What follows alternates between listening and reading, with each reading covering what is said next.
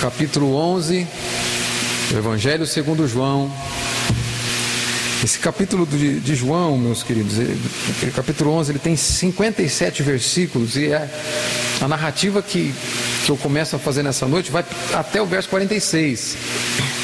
Mas como eu disse, esse capítulo é tão, tão riquíssimo que nós vamos separar em algumas porções para expor e para facilitar o entendimento. E hoje eu quero ir com os irmãos até o verso de número 16. E para poder também otimizarmos o nosso tempo, eu, eu, farei a leitura dos versículos conforme nós fomos expondo esses versículos. Amém? Então, deixa a tua Bíblia aberta aí, capítulo de número 11 do Evangelho de João, e oremos. Amém? E amém. Eu disse que esse capítulo aqui de João, ele é incrível porque nós vamos ser levados a um gesto de Jesus que contraria as expectativas daqueles que estavam diante dele naqueles dias. Nós vamos ser levados por Jesus, aqui através do apóstolo João, a conhecer que talvez o momento mais duro da sua vida é um lugar preparado pelo Senhor para a promoção da sua própria glória. Nós vamos ver um texto como esse que Jesus trabalha para, para a promoção da sua própria glória e que há decretos eternos estabelecidos pelo Senhor que têm por objetivo engrandecer o nome do Senhor, engrandecer o nome do Filho de Deus. Esse texto nessa noite eu quero ir com vocês verso 1 até o 16. E aqui nós vamos enxergar aquele momento que talvez é o que nos deixa mais sem ação, sem reação, sem conselho, sem palavras, que é o momento da morte. Quando nós pensamos acerca da morte, nós nos vemos diante de uma limitação a qual nós não encontramos respostas. Nós, a qual nós ficamos muitas vezes sem ter o que falar. Certamente você já encontrou pessoas que perderam entes queridos, e até mesmo você perdeu entes queridos, em que você não encontrou meios para confortar esse, essa pessoa, para confortar esse teu conhecido. É que talvez você mesmo não conseguiu encontrar em Deus conforto para sua alma quando perdeu alguém. Porque a morte é aquilo que é, é o momento da nossa vida que nos coloca diante daquilo que nos deixa perplexo, diante daquilo que nos deixa sem reações. É, é onde nós nos vemos completamente sem recursos para dar saída para nossas vidas. E nós vamos ver que aqui ocorreu uma morte. Mas o que nós vamos ver nesse texto é que essa morte ela é diferente de todas as outras mortes. Essa morte aqui aconteceu para a glória de Deus. Nós estamos diante da narrativa de uma morte para a glória de Deus. Essa morte ela tem um caráter especial. Ela é diferente das outras mortes. Nós já vimos dentro, é, dentro do Evangelho de João que cada cada sinal, cada milagre narrado por João tem por objetivo apontar para a glória do Filho de Deus.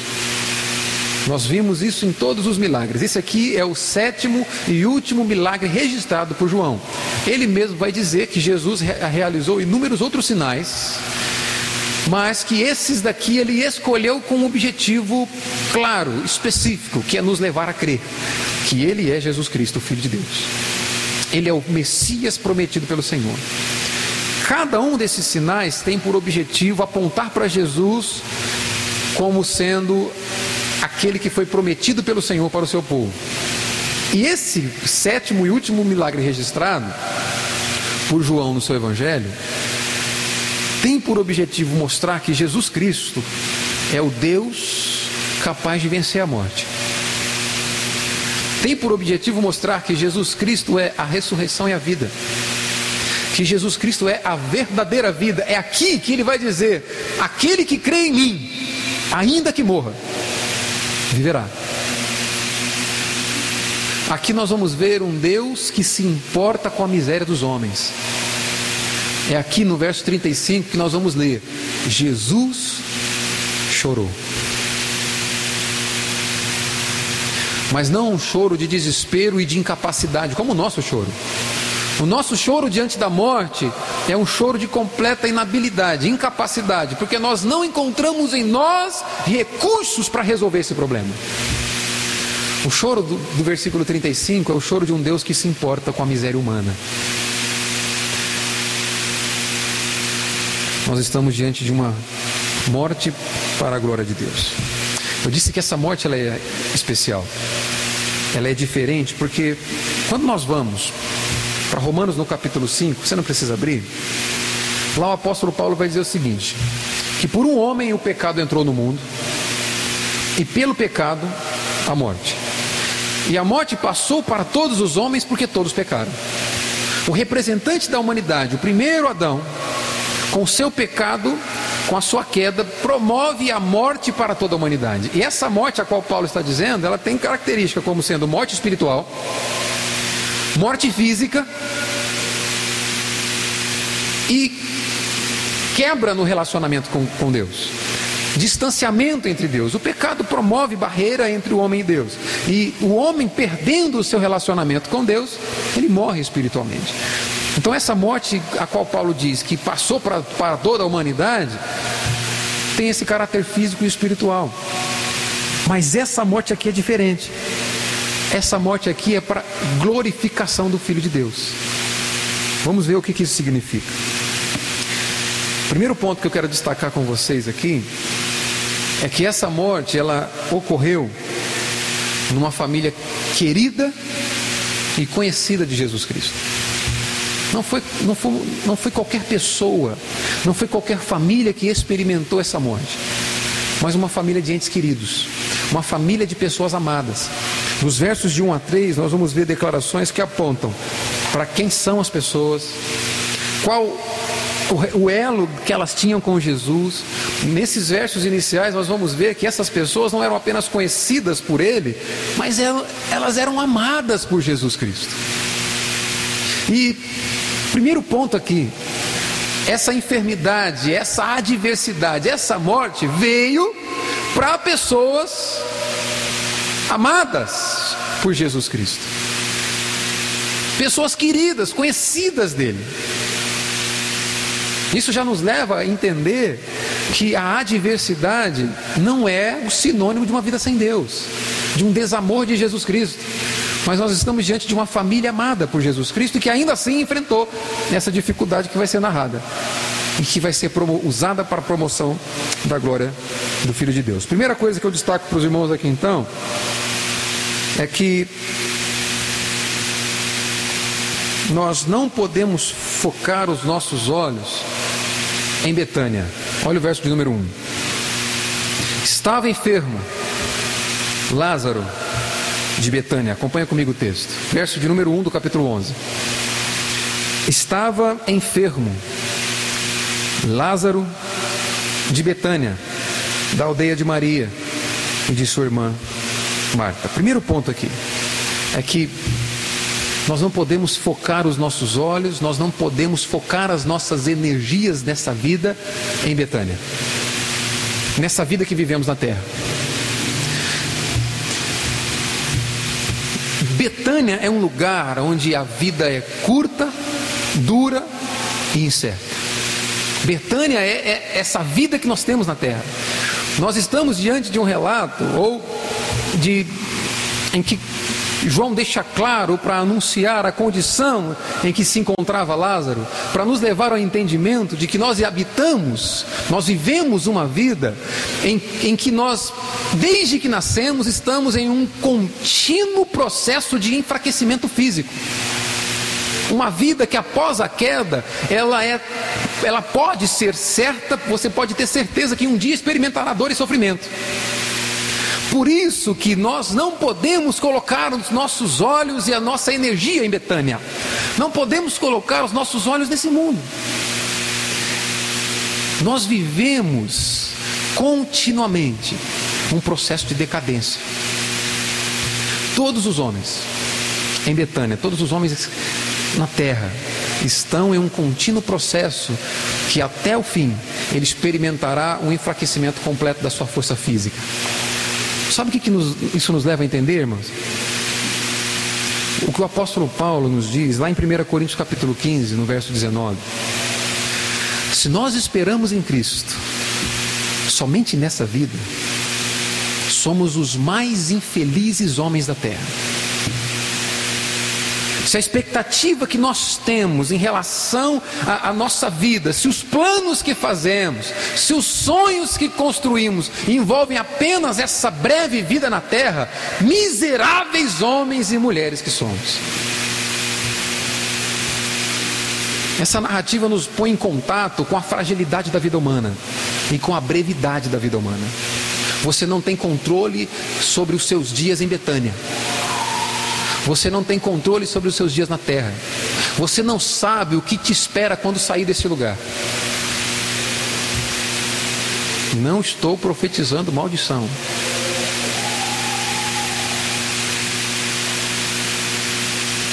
A vida na terra é um lugar a qual, se você tem como única fonte de prazer aquilo que você vive aqui, se a tua expectativa é só aquilo que você experimenta aqui, miserável homem e mulher que você é.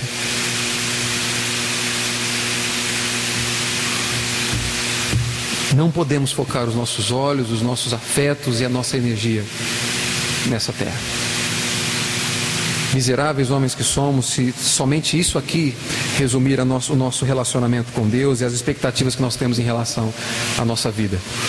Um outro ponto que eu vejo aqui é que as adversidades, as dificuldades também ocorrem na vida de verdadeiros adoradores.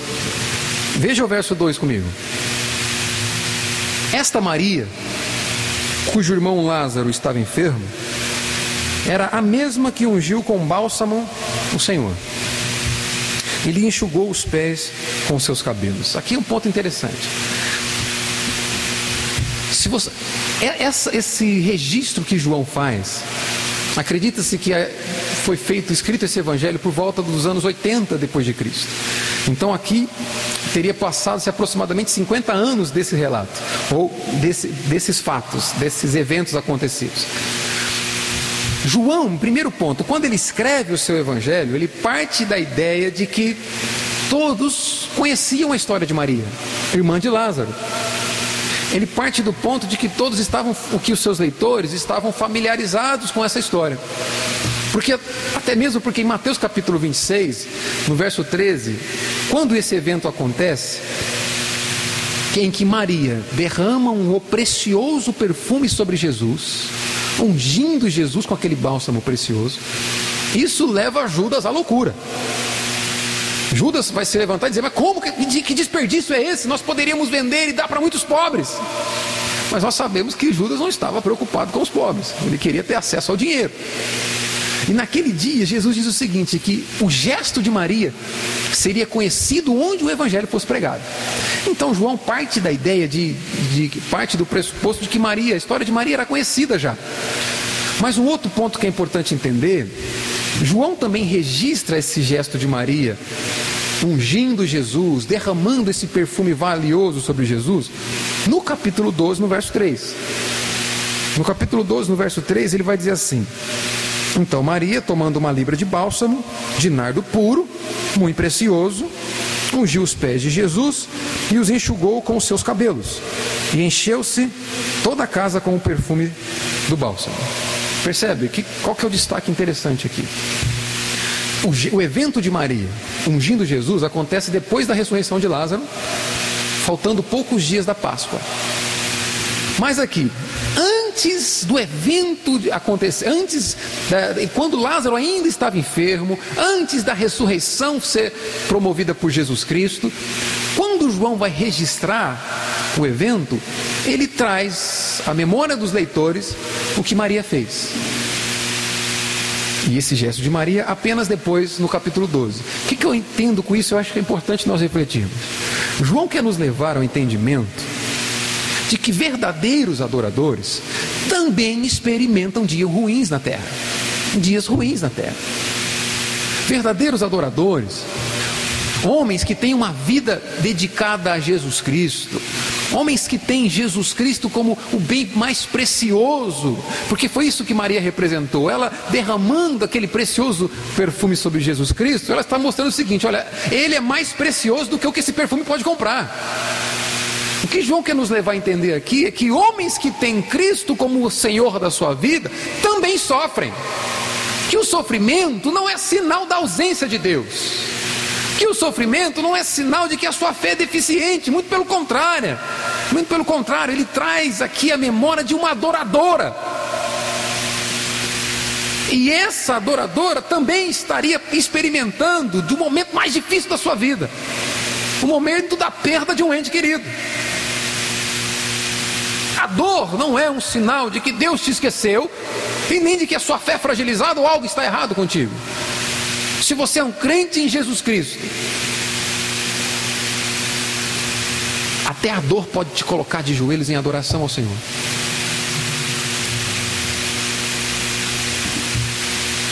Outra coisa que é importante destacar nesse texto. Então, nós não podemos focar em Betânia. Betânia é um lugar de dores, a nossa vida na terra é um lugar de dores. Segundo, as adversidades também vêm para aqueles que adoram a Jesus Cristo. Terceiro, esse verso 3 nos mostra que a adversidade não é sinal do, de desamor ou do abandono de Jesus. Olha só, o verso 3 diz assim: Mandaram, pois, as irmãs de Lázaro dizer a Jesus. Mandaram, pois, as irmãs de Lázaro dizer a Jesus: Senhor, está enfermo aquele a quem amas. Alguém aqui já sofreu na vida? Um de cada vez. Alguém aqui já teve experiências ruins na vida? Sabe aquela experiência que talvez você se vê diante dela e pensa assim, e agora? Não há recurso, não há mais o que fazer. Essa família estava diante dessa, dessa, dessa incapacidade desse, desse, dessa pequenez, dessa falta de forças para resolver o problema. E uma coisa que é interessante na oração de Marta e Maria é que a adversidade, o problema, a dificuldade, esse sofrimento não é ausência de amor ou de abandono de Jesus Cristo. Elas dizem o seguinte: Senhor, está enfermo aquele a quem amas. Importante destacar aqui é que há nessa oração, o que, o que Marta e Maria faz é escrever uma oração e mandar através de um mensageiro. A oração era simples. A oração era: Senhor, está enfermo o seu amado. Está muito enfermo aquele a quem tu amas. O primeiro ponto aqui é que há um senso de urgência na oração de Marta e Maria. Porque o original aparece uma palavra que, que nessa tradução foi ocultada, que poderia ser traduzida assim: Senhor, perceba. Senhor, escute. Veja. Esse, esse escute não está aqui, mas o original ele aparece. É como se elas dissessem assim: Senhor, se atente para isso que vai ser dito. O seu amado está enfermo. Há um senso de urgência na oração, na oração daquela mulher, daquelas mulheres. Primeiro ponto, há um senso de urgência. Segundo ponto que é importante ver aqui, elas não vão sugerir o que Jesus deve fazer. Você não vai ver o recado, no recado da oração de Marta e Maria dizendo assim: olha, Jesus está enfermo, o amado seu, e é necessário que você corra, venha para nós, porque você precisa curá-lo. Você tem que fazer alguma coisa. Não há, esse, não há essa imposição, não há essa declaração. Isso nos mostra que simplesmente essas mulheres, quando apresentam o seu pedido diante de Jesus Cristo, estão confiando que aquele que ama o seu irmão é sabedor do que ele precisa fazer. Isso nos leva a entender que a oração delas contém o, o, o seguinte fator: nós confiamos naquele a quem nós clamamos. Irmãos, tem, existem sofrimentos na vida do crente que tem por objetivo te levar a confiar em quem é o único que pode resolver o seu problema. Existem situações, existem dificuldades que, se Deus tirar de você, você simplesmente tira o seu joelho do chão e o abandona. Existem dor e sofrimento que são extremamente necessárias, porque sem elas, você e eu o abandonamos. Você e eu depositamos a confiança no nosso próprio braço, porque achamos que somos capazes de dar a solução para a nossa vida. É necessário que às vezes o Senhor nos conduza por caminhos em que nós não encontramos recursos em nós mesmos, para que expressemos confiança naquele que é o único que pode resolver toda a situação. Enquanto o controle da sua vida estiver nas suas mãos, você jamais experimentará de confiança em Jesus Cristo.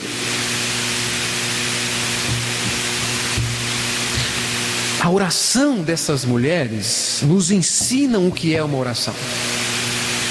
Você não vai ver elas dizendo assim: Jesus, Lázaro está enfermo e nós determinamos que o Senhor o cure. Jesus, Lázaro está enfermo e nós repreendemos essa enfermidade. Com Marta e Maria, nós aprendemos que a oração não é uma expressão de poder nosso, mas que a oração é uma expressão de fraqueza. Onde nós nos mostramos completamente confiantes naquele que é o único que tem poder. Através da oração você não determina, você se humilha e se mantém confiante naquele que é capaz de mudar a sua história. Terceira coisa que é importante nós vermos na oração dessas mulheres é que elas se apegam ao amor de Jesus Cristo. Elas vão dizer assim: Senhor, está enfermo aquele a quem você ama. Percebe, irmãos? Elas não falam do amor que elas têm por Jesus Cristo elas não falam, elas, elas não usam como recurso da oração o amor que Lázaro eventualmente poderia ter por Jesus Cristo. Elas se apegam no amor do próprio Cristo para com Lázaro. É o amor de, de Deus para com o homem. Você sabe, o que me surpreende não é a forma que eu amo a Deus. Não, porque Deus é amável. Jesus Cristo é desejável para as nossas almas. O que, o que me encanta eh, não é nenhuma dificuldade você amar a Deus uma vez que você o conhece. Não há nenhuma dificuldade. Porque Deus é a fonte mais preciosa de prazer a qual o homem pode ter acesso. Então ele é amável por si só. O que me surpreende realmente é a capacidade que Deus tem de me amar, mesmo eu sendo como eu sou. O que me surpreende de verdade é a capacidade que Deus tem de amar você mesmo você sendo quem é. Marta e Maria não fazem menção do amor delas, mas do amor dele. Entenda uma coisa: se você está aqui nessa noite, é um crente em Jesus Cristo, todos os dias, você e eu damos inúmeros motivos para que ele nos ame menos. Mas nada muda quem ele é. É isso que nos encanta em relação ao amor de Deus. Não a nossa capacidade de amá-lo, mas a capacidade que ele tem de amar pecadores.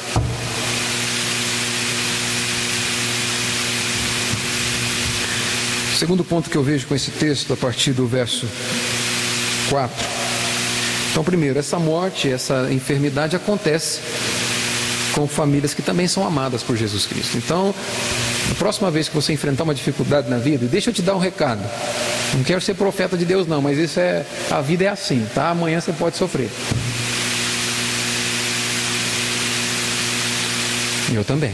Amanhã nós podemos experimentar alguma coisa ruim. Mas entenda uma coisa: isso não é sinal de abandono da parte de Deus, mas pode ser a evidência de que você e eu estamos exatamente onde Ele gostaria que estivéssemos.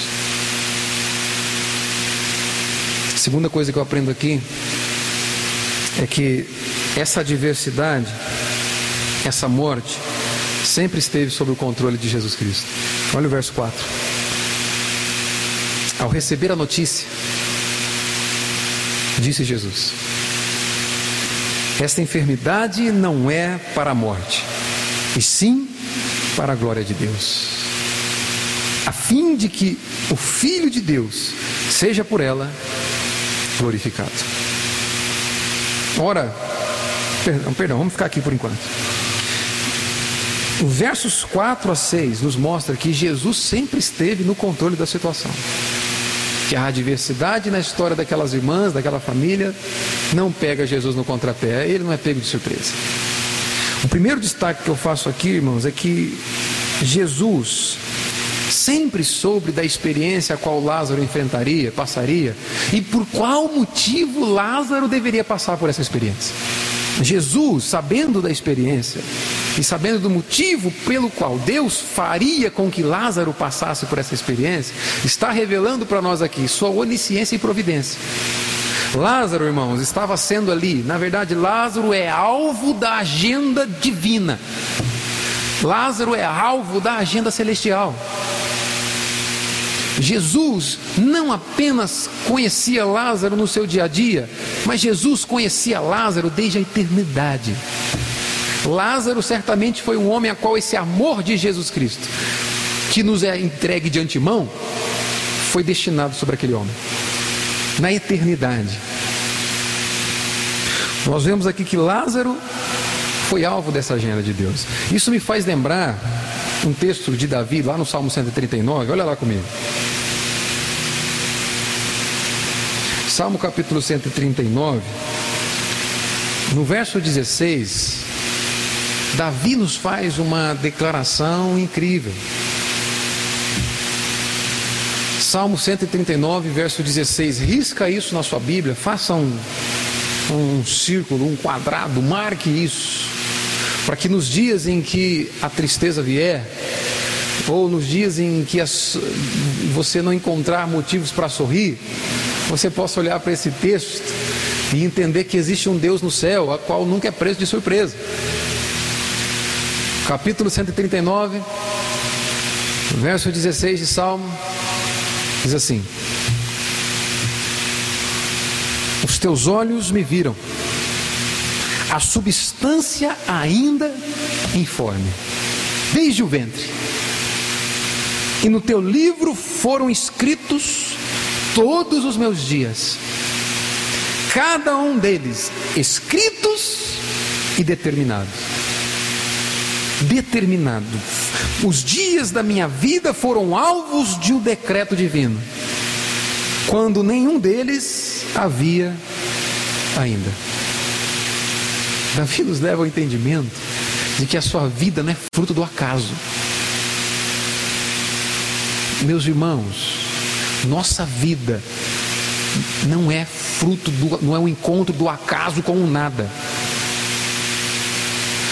Ainda que isso fuja a nossa capacidade de discernimento, ainda que isso, ainda que isso vá além do nosso raciocínio, as Escrituras nos apontam para um Deus que é soberano e que não apenas conhece o futuro, mas que coloca o futuro lá. Salmo 118, verso 24 vai dizer: Esse é o dia que o Senhor fez, nos alegremos nele, nos exultemos nele.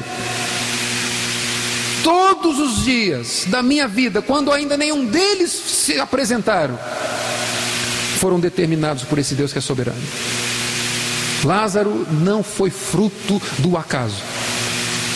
Jesus está dizendo na sua onisciência e providência: essa morte, essa enfermidade não é para a morte, mas é para a glória do Filho de Deus.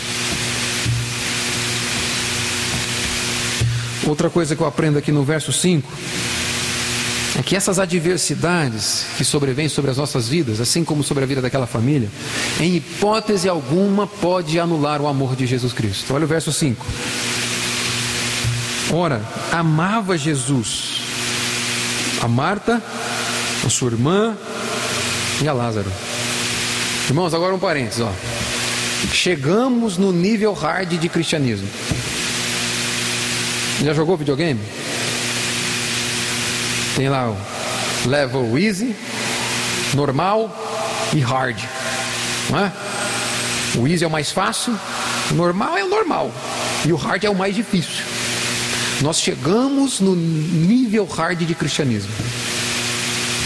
É você ser capaz de olhar para Jesus Cristo e dizer: Ele é o meu amado, eu sou amado por Ele, mesmo nos dias em que só você enxerga dor e sofrimento. Isso é o nível hard de cristianismo, isso é o nível hard de, de, de relacionamento com Deus. Você não tem motivos para sorrir, humanamente falando. Você consegue elevar os seus olhos para o monte e dizer: De lá vem o meu socorro, é no Senhor que eu coloco as minhas expectativas. Ainda que tudo seja contrário, ainda que eu não encontre recursos na terra, ainda que eu não encontre recursos no meu cônjuge, na minha família, no meu trabalho, ainda que eu não encontre recursos para mim, ainda que o fracasso está anunciado, eu consigo olhar para Jesus Cristo e dizer: Eu sou do meu amado e o meu amado é meu. Irmãos, em, eu, em hipótese alguma, em hipótese alguma, as dificuldades que você enfrenta pode anular o amor de Jesus Cristo. João faz questão de frisar mais uma vez. Ora, é, é como se ele quisesse nos levar ao que é óbvio. Ora, é óbvio, amava Jesus a essa família. Marta, Maria e Lázaro eram alvos desse amor de Jesus Cristo, mesmo enfrentando o que estavam enfrentando nível hard de relacionamento com Deus.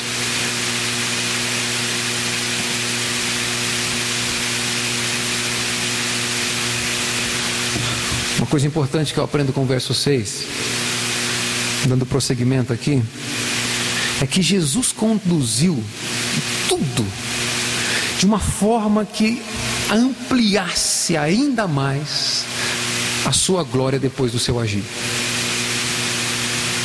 No verso 6, Jesus vai dizer o seguinte: diz, a, Lázaro, é, João, perdão, vai dizer o seguinte: Quando, pois, soube que Lázaro estava doente, ainda se demorou dois dias no lugar onde estava.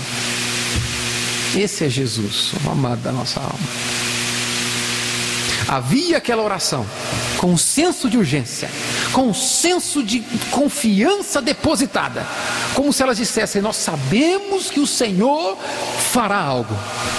Nós sabemos que o Senhor que ama Lázaro vai fazer alguma coisa. E no, cap... e no verso 6, João vai dizer que quando Jesus fica sabendo que Lázaro está doente, ainda fica mais dois dias. Esse pois aqui nos leva aos dois versos anteriores da seguinte forma. Verso 6, mais uma vez. Quando pois, ou seja, já que no verso 4 ele diz que o objetivo dessa enfermidade era a glória de Deus, ele ainda vai esperar mais um pouquinho. Já que o objetivo é deixar com que a glória de Deus seja ainda maior através do meu agir, para que eu seja glorificado pelos meus discípulos. Vamos esperar um pouco mais. E esse pois também nos leva ao verso 5, porque o verso 5 diz: Ora, Jesus amava aquela família. Quando, pois, soube que Lázaro estava enfermo, esperou mais um pouco. É como se João dissesse o seguinte: Olha, Jesus ama tanto aquela família, Jesus ama tanto aquela família que ele não vai curar o enfermo. Vou repetir. O amor de Jesus é tão grande pela família de Lázaro que ele não vai lá curar o enfermo. Porque o objetivo é a glória de Deus. E Deus é mais glorificado na ressurreição de um morto do que na cura de um enfermo. Jesus conduziu tudo de forma que ainda viesse mais glória para o nome do Pai e para Ele mesmo. Deus seria mais glorificado com o morto voltando à vida do que o enfermo sendo curado. Seus discípulos viram inúmeros enfermos sendo curados. Mas aqui aconteceria o milagre mais sublime registrado no Evangelho de João. O terceiro ponto que eu vejo aqui, agora a partir do verso 7, é que essa adversidade, essa morte, proporcionaria uma experiência incrível para os discípulos. Seria incrível aquilo que os discípulos iam experimentar. Primeira coisa aqui, olha, do verso 7 e 8, nós vemos uma ameaça real. Diz assim: Depois disso, depois disse aos seus discípulos: Vamos outra vez para a Judéia.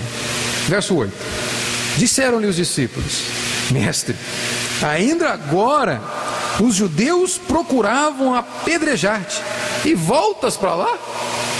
A ameaça era real. E a única coisa que os discípulos conseguiram entender do discurso de Jesus acerca daquela de, de, das poucas palavras que João registra acerca do acontecimento é o seguinte: nós estamos voltando para a Judéia, onde há pouco instante os homens queriam te matar. Que é isso, Jesus? No, no capítulo 10, no verso 31, João vai dizer que novamente aqueles judeus pegaram em pedras para atirar em Jesus. Depois que Jesus vai dizer: Olha, eu e o Pai somos um, isso transbordou a ira dos judeus contra ele, a ponto deles desejarem mais uma vez matá-lo. Então, a partir do verso 40, vai dizer que Jesus se retirou do meio daqueles homens e foi para onde ele estava. E agora, passados esses dias, Jesus diz para seus discípulos: Vamos para a Judéia de novo. A ameaça era real e aqueles homens não entendiam o motivo, porque ele, ele, os discípulos ainda, irmãos, não haviam a, digerido a ideia da morte de Jesus Cristo. Eles ainda não haviam digerido que esse seria o significado de sua vinda para a terra. Por isso o espanto. No verso 9 e 10, nós vemos que a explicação de Jesus também é incrível. Ele diz: Respondeu Jesus: Não são doze as horas do dia? Se alguém andar de dia, não tropece, porque vê a luz deste mundo. Mas se andar de noite, tropece, porque nele não há luz. Duas coisas interessantes a gente tirar, dois ensinamentos interessantes desses versículos aqui. Primeiro, Jesus está dizendo para aqueles homens o seguinte: o lugar mais seguro para você estar é o centro da vontade de Deus vivendo a vontade de Deus, cumprindo a vontade de Deus, é o lugar mais seguro que vocês podem estar. Quando ele diz assim, não são 12 as horas do dia, Jesus está levando os discípulos ao seguinte pensamento: olha, vocês trabalham enquanto há luz. Enquanto há luz, durante o dia, vocês empreendem os seus esforços, vocês trabalham. Eu também vim para trabalhar em favor da obra do Pai. Enquanto eu estiver aqui, eu serei fiel ao cumprir com a vontade do Pai. Ele já havia dito isso em João capítulo 4, verso 34. Quando ele diz assim: Olha, a minha comida é cumprir, fazer as obras daquele que me enviou, cumprir com sua vontade. O medo vem dos discípulos e é natural. Eles estavam sendo ameaçados à morte, Jesus estava sendo ameaçado à morte. Mas o que Jesus diz é o seguinte: olha, o lugar mais seguro que você pode estar é fazendo o que Deus, o que Deus manda. E há uma outra declaração dele que também nos leva a esse entendimento. Quando nós vemos o capítulo 6 de João, nós vamos lembrar que aqueles homens experimentaram, quando Jesus anda sobre as águas, você vai lembrar dessa, dessa experiência, eles experimentaram de um medo terrível, uma tempestade terrível. E o texto de, de, dos evangelhos vai dizer que Jesus os forçou para subirem naquele barco. É, é fácil nós concebermos a ideia de que nós estamos exatamente no centro da vontade de Deus para as nossas vidas quando tudo vai bem. É fácil você conceber a ideia quando tudo está dando certo. Aí você diz: Eu estou no centro da vontade de Deus para minha vida. Os discípulos, quando seguiram a voz de Jesus Cristo, o que eles experimentaram foi uma tempestade. Eles experimentaram de uma adversidade muito grande, o medo da morte. E aqui Jesus está dizendo o seguinte: o lugar mais seguro para vocês estarem é em mim. É em mim. Veja o final do verso 10. Mas se andar de noite, o verso 10 diz: tropeça, porque nele não há luz. Se andar de dia, vê a luz deste mundo. Se andar de noite, tropeça, porque nele não há luz. Em outras palavras, Jesus está dizendo o seguinte: o lugar mais seguro para você estar é a minha presença. Ele, Jesus já havia se apresentado como a luz do mundo aqui. Por isso que ele diz: não há luz naquele que anda em trevas. Nós não temos luz em nós mesmos, irmãos. Entenda uma coisa: nós não temos recursos em nós mesmos que nos livra das adversidades da vida. A única forma de você estar de pé, mesmo quando os dias vão maus, é estando firmemente ligados a Jesus Cristo. É nesse sentido que ele quer dizer: olha, vocês não têm luz em si mesmo. Vocês não têm nada, nenhum recurso em si mesmo que fazem com que vocês fiquem de pé no dia da adversidade. Vocês são dependentes de mim. Se vocês estiverem ligados a mim, ainda que os dias sejam maus, vocês estarão em segurança.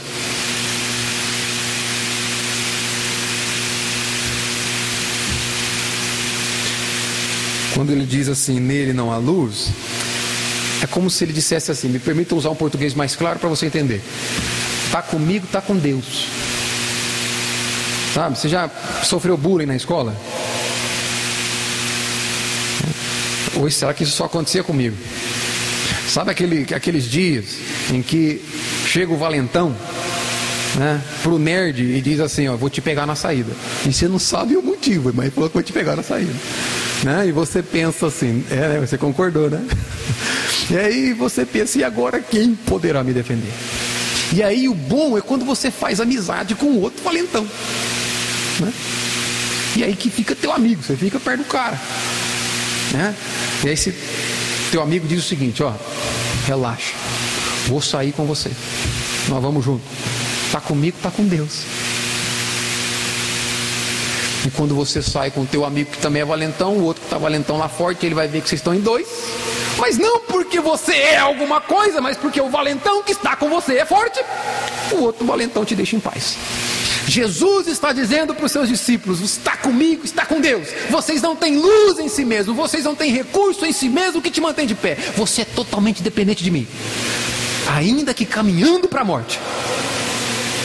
Se vocês estiverem ligados a mim, vocês estarão em segurança.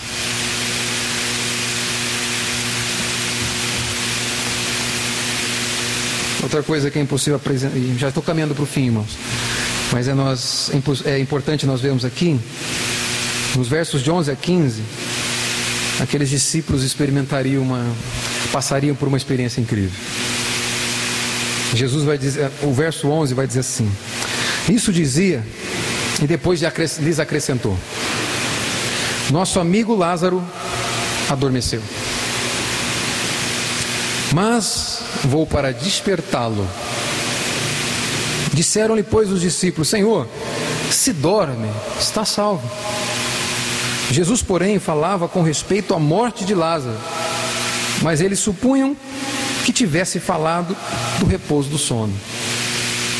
Abrindo um parênteses aqui, é muito comum na escritura do Novo Testamento o verbo dormir no lugar do verbo morrer. Por isso que Paulo vai escrever acerca dos cristãos que dormem. Né? Isso não serve para uma defesa de, um, é, de que alguns fazem de forma errada, dizendo que o crente, depois que morre, ele fica dormindo em um estágio inconsciente, esperando ressurreição. Não é isso que se trata. Jesus está deixando claro aqui que esse dormir é morrer. Verso 13: Jesus, porém, falara com respeito à morte de Lázaro. Lázaro dormiu, Jesus está dizendo: Lázaro morreu. E o que acontece quando Jesus diz: Vou lá para despertá-lo, é o mesmo sentido que acontece depois de um dia de sono. Você é desperto. Imediatamente após a morte do cristão, ele é desperto para uma vida de eterna comunhão com seu Senhor. Mas é fechando parênteses, só para a gente corrigir esse pensamento. E isso está inserido aqui. No verso 14, diz assim: Então Jesus lhes disse claramente: Lázaro morreu. E por vossa causa me alegro de que não estivesse lá, para que possais crer mas vamos ter com Ele. Incrível o que Jesus diz aqui. Essa morte de Lázaro possibilitaria para os discípulos de Jesus uma experiência incrível. Jesus vai encerrar esse, trecho dizendo: Lázaro morreu, mas eu estou feliz por não estar lá com ele, por causa de vocês. Porque se eu estivesse lá com ele, eu curaria o enfermo e vocês já viram isso. Mas agora nós chegaremos, nós chegaremos lá e eu ressuscitarei um morto. E a fé de vocês vai ser fortalecida de uma forma tão intensa que vocês não experimentariam se o milagre não fosse esse. Eu me alegro porque nós não estávamos lá. Por causa de vocês, para que vocês crescem, ele vai dizer. E isso nos leva, irmãos, ao objetivo desse livro.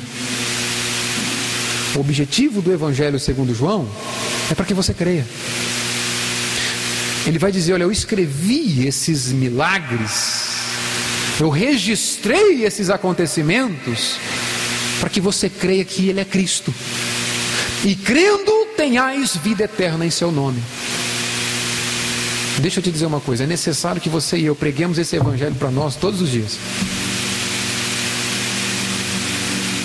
Porque o Evangelho tem o poder de gerar fé. Se um dia você deixou de crer, e saiu das mãos do Senhor, nós vimos isso aqui na exposição anterior, é porque você nunca creu.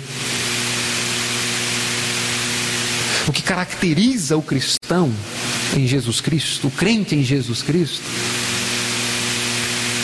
é a sua capacidade de crer nele todos os dias da sua vida. É por isso que o crer sempre está conjugado no presente nesses textos, quando é relacionado à salvação.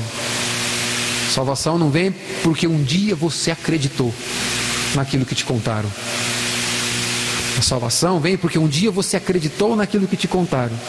Hoje você crê, amanhã também, e depois, e depois, todos os dias da sua vida. Por isso Jesus vai dizer: Eu me alegro porque não estavam lá, para que creiais. É para isso que nós vamos realizar esse sinal. E por fim, no verso 16, para fechar a exposição, nós vemos um companheirismo muito corajoso. Quando nós depositamos as nossas expectativas no Senhor, nós somos levados a um sentimento como esse aqui, que Tomé muitas vezes aparece como exemplo ruim, é? Mas eu acho interessante, embora Tomé tenha um ponto de vista dramático da vida, Aqui, a forma como ele se manifesta é muito interessante. Olha o verso 16. Então Tomé, chamado Dídimo, disse aos condiscípulos: Vamos também nós, para morrermos com ele. Olha a declaração de Tomé. E ele não diz, irmãos, a forma, as palavras como estão aqui, ele não está dizendo assim: vamos lá, nós vamos morrer também. Vocês vão? Não, é uma declaração do tipo assim: vamos morrer com ele. Em outras palavras, Noé era especialista em ver o lado ruim da vida. Noé, oh, Tomé, perdão. Tomé é especialista, você ri, né? Porque não é você que está aqui, né? Tomé era especialista em ser dramático. Vamos lá morrer.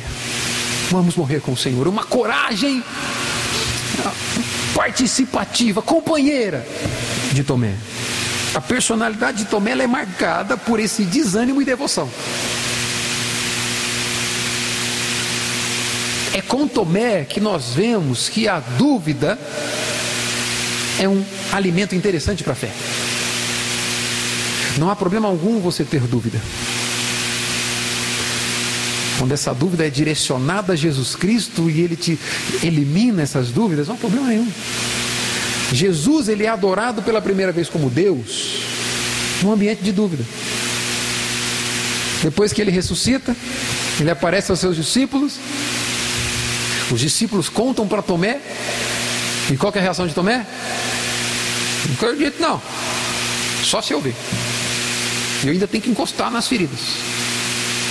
Jesus se aparece diante de Tomé, no meio de um ambiente de grande dúvida, dizendo para Tomé: então toca, Tomé, pode ver. Tomé se refere a Jesus de Senhor meu e Deus meu.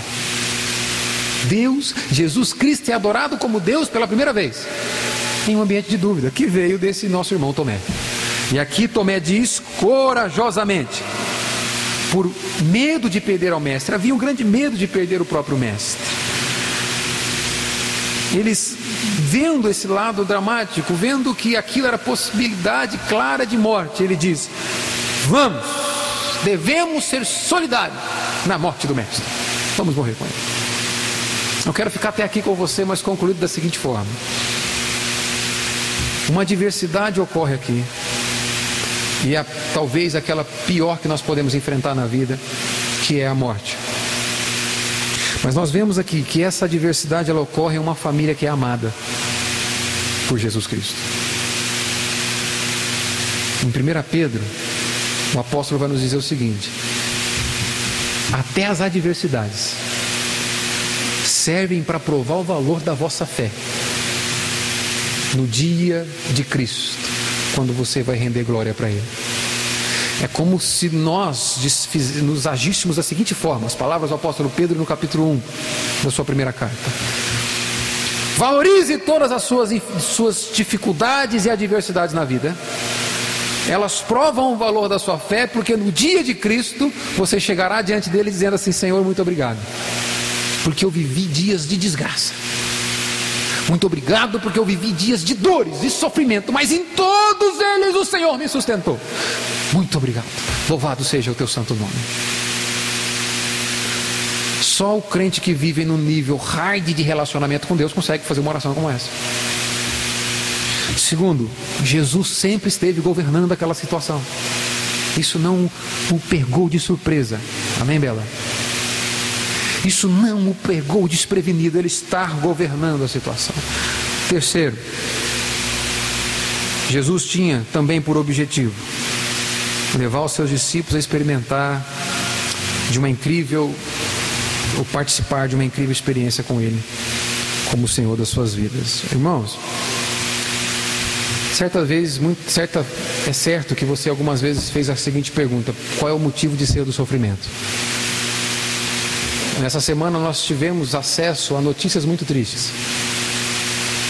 Aquele caso em Brumadinho que mobilizou a igreja para orar, muitos para levantar sua bandeira de indignação contra a negligência do, dos homens sedentos por poder e que agem de uma forma irreverência nessa busca por poder e são incompetentes com a sua própria responsabilidade de manutenção desses lugares.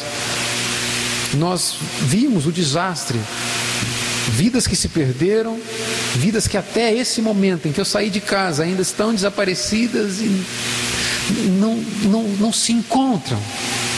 E nós podemos nos perguntar assim: por quê? Como Deus permite um trem desse? Uma coisa é certa, irmão.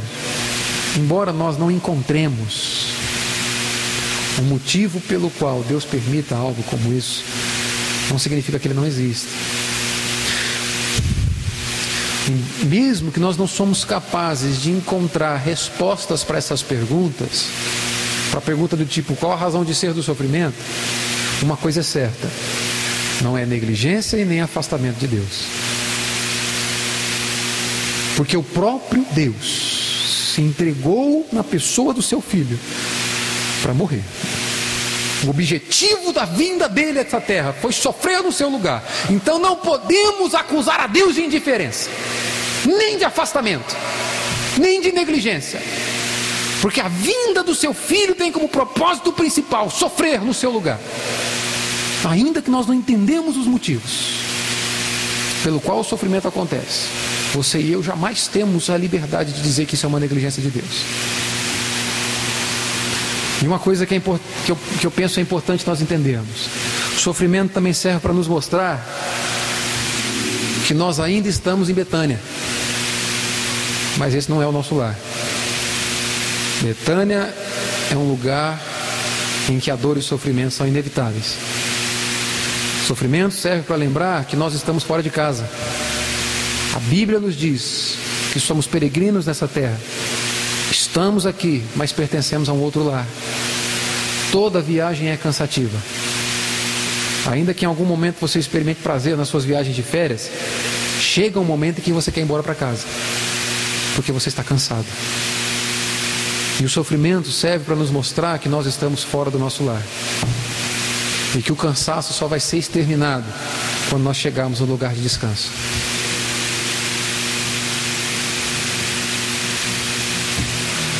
Entendo também que o sofrimento serve para nos revelar o quanto nós somos pequenos.